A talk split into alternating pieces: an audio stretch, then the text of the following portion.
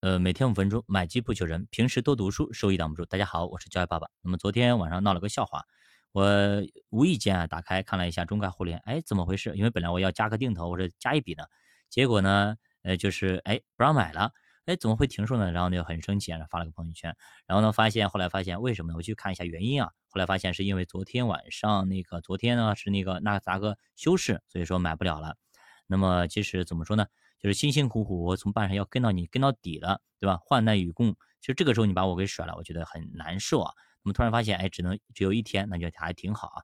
所以说也让给我自己提了个醒啊，就是该果断的时候就要果断了，该出发的时候就要出发了，不要太过于拖泥带水啊。这个时候万一真的是人家真给你限了，你怎么办？你也没办法，对不对？所以这个是让我想到曾经的那个华宝油气，那么油气股就给没额度了，还有中概互联曾经也没额度了，对吧？那所以说呢，我们在做任何事情的时候，一定要把很多种意外情况给考虑出来。比如说，我们开车出门的时候，一定要看看，哎，我车轮子有没有气啊？那么怎么样？然后呢，看看仪表盘，看看这里，看那里，对吧？转一圈，然后呢再开车。不要以为不可能，真的路上发什么事情都有可能的。所以说，一定要做足了准备再开始，而且该干嘛的就要干嘛。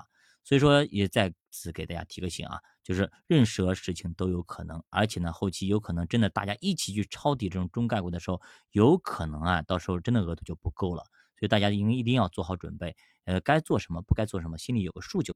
那么目前呢，很多人其实都比较悲观，因为很多人都不赚钱。那这个时候就是我们定投的最好的时期。那么目前在能够定投的几个产品，我们一直在说，对吧？首首先这个中概互联不用说，是肯定可以定投的。然后呢，就银行，如果是你觉得啊，银行、保险啊等等，又觉得呃看不懂，那没问题，你用那个指数来代替好了。指指数是什么呢？就是沪深三百价值啊。沪深三百价值基本上都是大盘的金融股等等这些东西，你可以去配置一下。所以，当我们选择工具的时候，要选择一个最自己最能上手的。当然，这些工具啊，这些东西不应该是现在选的，而是在你半年以前就选好的，懂吗？就半年以前我已经跟大家说过，一定要选好，瞄准你的目标，进入了就设计，不进入就不设计，就按照这个原则走就可以了，没必要去临时去改变自己的策略，我觉得这个是没必要的。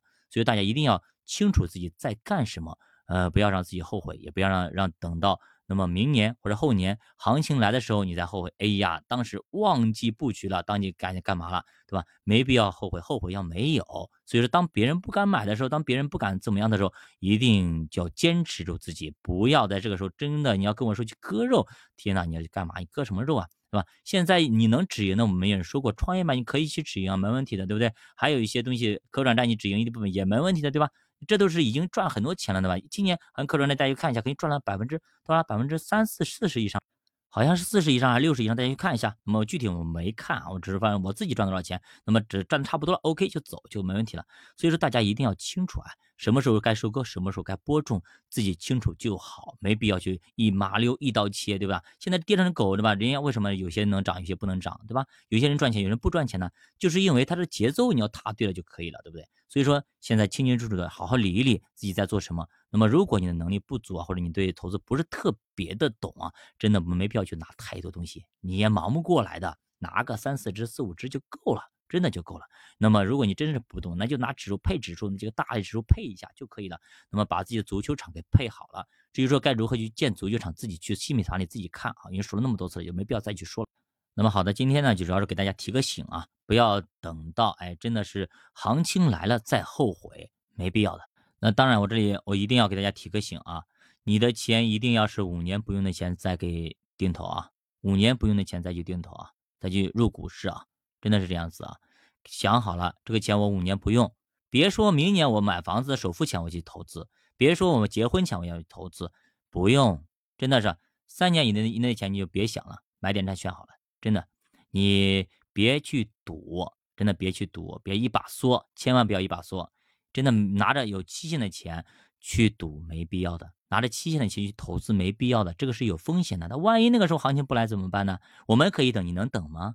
对吧？你能等着不结婚吗？你等着不买房吗？你等着干嘛？对不对？能等着孩子交学费的钱你拿来去去炒股了，去买股票或者买基金了？到时候你万一是赔钱了，你说老师等一等，哎，我明年行情马上就来了，或者下个月就来了，行情就来了，我下个月再给你交，或者我两个月以后再交，对吧？人家孩子等着上学呢，你能不给人家上吗？或者万一那是医疗费干嘛的？看病呢，你医院说，哎，等一等，我那股票到时候涨起来，我再给你付，可能吗？你觉得可能吗？